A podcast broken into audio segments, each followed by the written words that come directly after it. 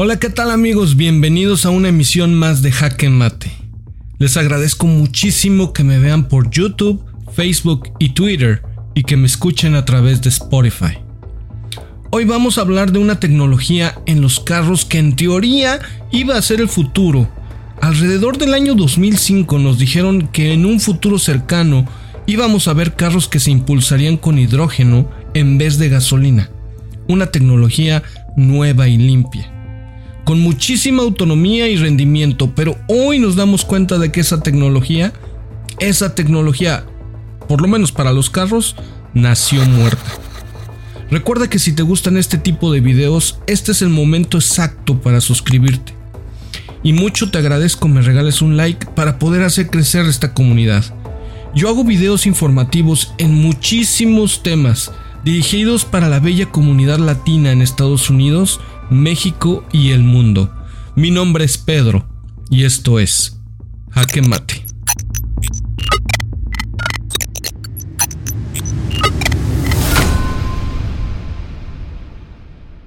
Pero, ¿por qué digo que los carros impulsados por hidrógeno son una tecnología que nació muerta?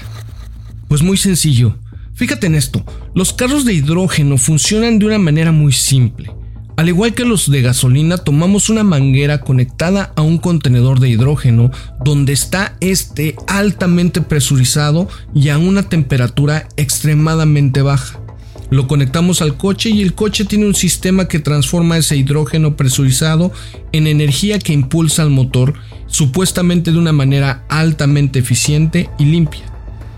Y entonces, ¿por qué digo que es una tecnología que nació muerta? Pues estas son las razones te las explico. La razón número uno es la economía.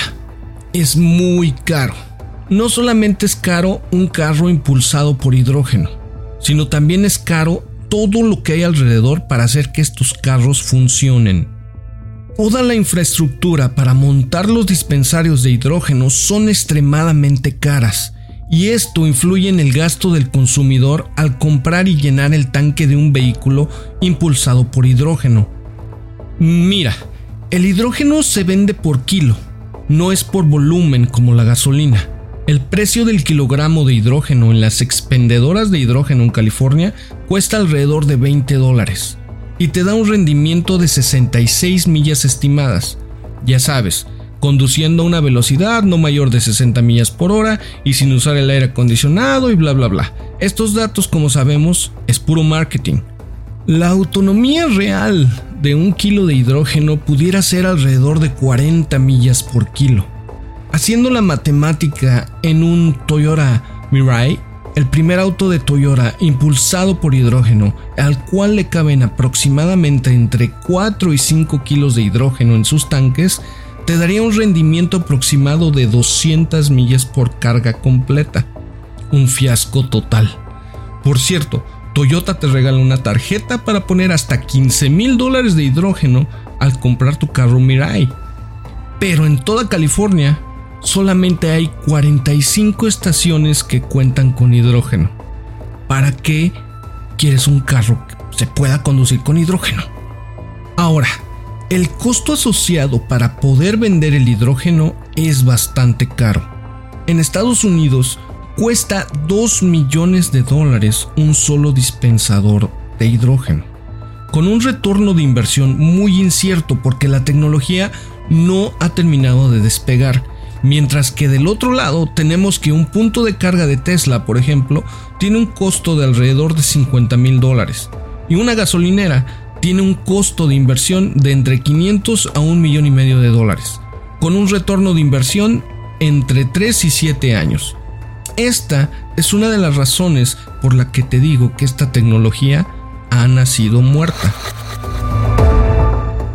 La segunda razón es la conveniencia.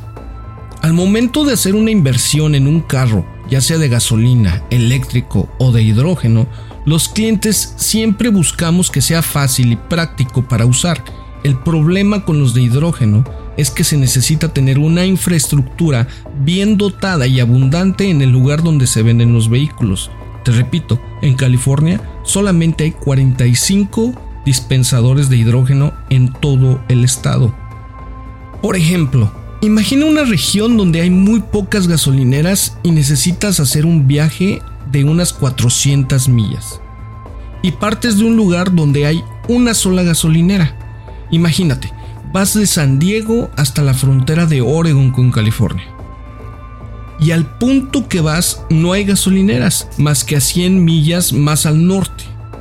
Tu carro simplemente no llegaría ni a la estación más cercana después del punto a donde vas simplemente deja de funcionar. Eso es lo que sucede actualmente con los coches de hidrógeno.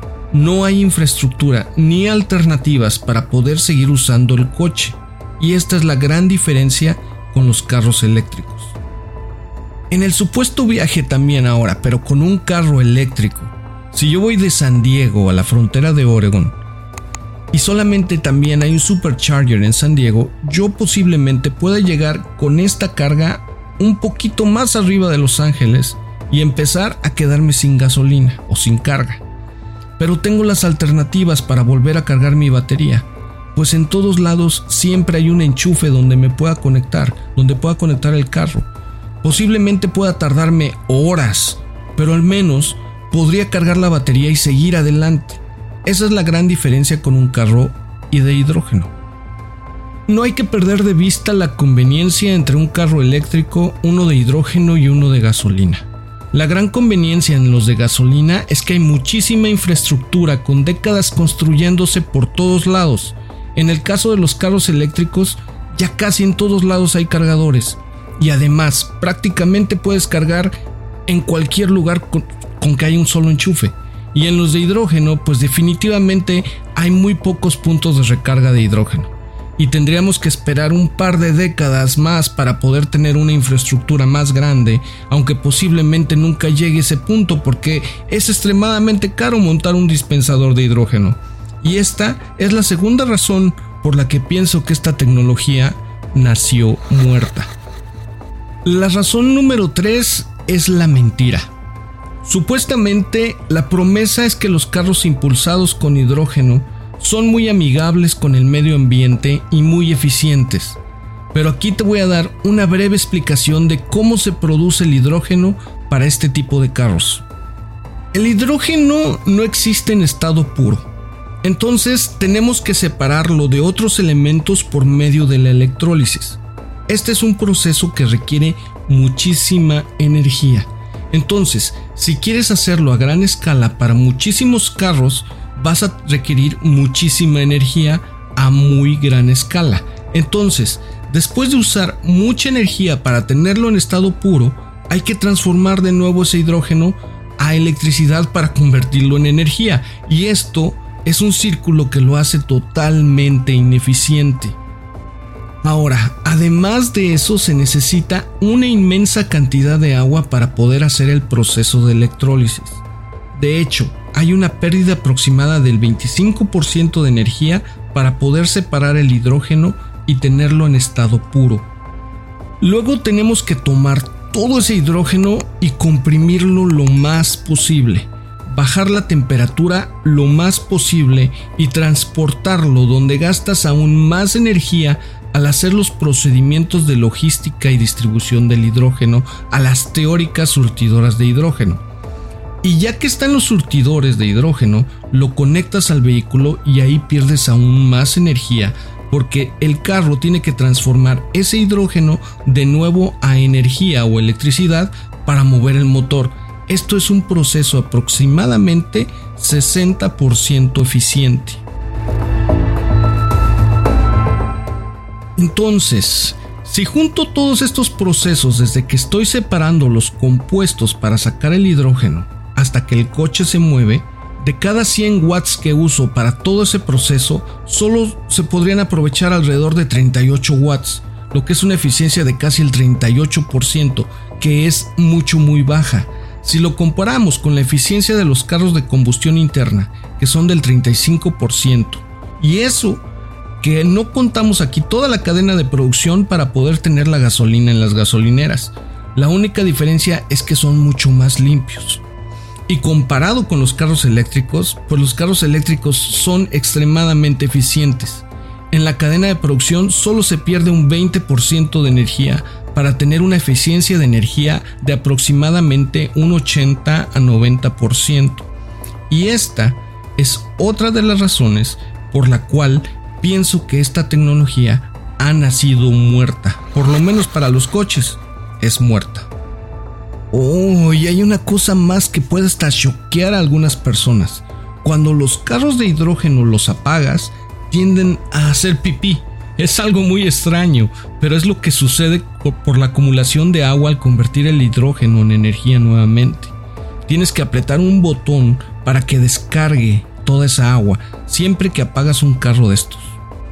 La verdadera alternativa para la contaminación y la eficiencia en los automóviles es la movilidad eléctrica, que son vehículos muchísimo más simples de construir, son más limpios, extremadamente eficientes y tienen una infraestructura mucho más escalable, porque toda la infraestructura para transportar electricidad ya está montada en todo el planeta.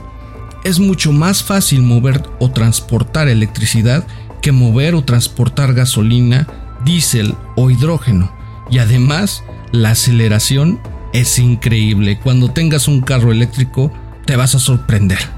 Hay una teoría que nos puede dar indicios de por qué todavía hay algunas personas que insisten en que los carros de hidrógeno son la solución o la alternativa a los carros de gasolina. Y es que la gente toma mucho en cuenta el tiempo en que tardan en recargar o llenar el tanque y la idea errónea que pueden tener sobre lo que es la autonomía de un carro. Por ejemplo, a mí me preguntan mucho sobre mi auto, cuánto tiempo uso para cargar la batería y qué autonomía tiene. Y pues es lógico, los carros de hidrógeno se asemejan mucho a los carros de combustión interna, que son rápidos de llenar el tanque y tienen una autonomía alta, y por eso la gente los considera la alternativa más limpia y rápida a los carros de gasolina, aunque realmente no lo sean. La carga de los vehículos eléctricos sí es un problema, pues toman tiempo, pero hay que entender que cada vez las cargas son más rápidas, cada vez hay más tecnologías que pueden acelerar el tiempo de carga para las baterías. Hay mucha innovación en baterías y en tiempos de carga casi todos los días. También vemos cada vez más carros eléctricos en las calles con baterías más densas que requieren menos energía para poder circular. Así como vimos hace tiempo cómo cada año los carros de combustión son cada vez más eficientes, en esta época podemos ver cada año cómo los carros eléctricos son cada vez más eficientes. Las baterías son más densas y más pequeñas y pueden cargar muchísimo más rápido. Hay avances increíbles en esta tecnología. Una ventaja que es súper poderosa en los carros eléctricos es la carga a la que se le llama carga desatendida. Tú llegas a tu casa después de un día de trabajo, conectas tu auto a la electricidad y a la mañana siguiente ya tienes tu auto totalmente cargado y listo. Es como si te hubiera venido a ver alguien de la gasolinera a llenar el tanque de tu carro mientras estabas durmiendo. Y la mayor ventaja de todas es que es exponencialmente barata en comparación a los costos actuales de gasolina, el diésel o el hidrógeno. Muchísimas gracias por haber llegado hasta este punto del video. Espero que te haya ayudado a entender mejor por qué digo que los carros de hidrógeno son una tecnología que nació muerta. Recuerda suscribirte y dejarme un like para hacer crecer esta comunidad. El futuro es hoy. Mi nombre es Pedro y esto es Jaque Mate.